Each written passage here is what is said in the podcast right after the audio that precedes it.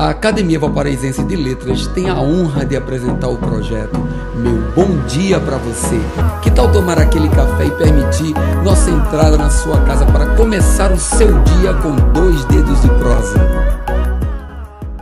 Mensagem 37 O dia nasceu como uma página em branco, vazia.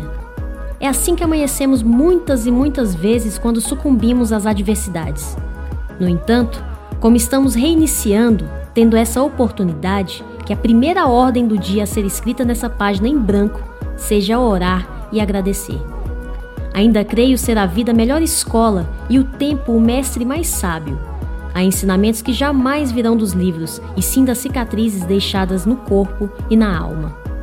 Com o tempo, devemos aprender avidamente a discernir o que realmente é bom ou ruim para o nosso crescimento é triste avaliarmos nossas vidas ao longo dos anos e descobrirmos que não passamos de marionetes manipuladas por tabus, medos criados por nossa própria ignorância ou comodismo. Enquanto houver ignorância, a esperteza disfarçada de sabedoria, seremos manipulados. Quebre essas correntes e liberte sua mente.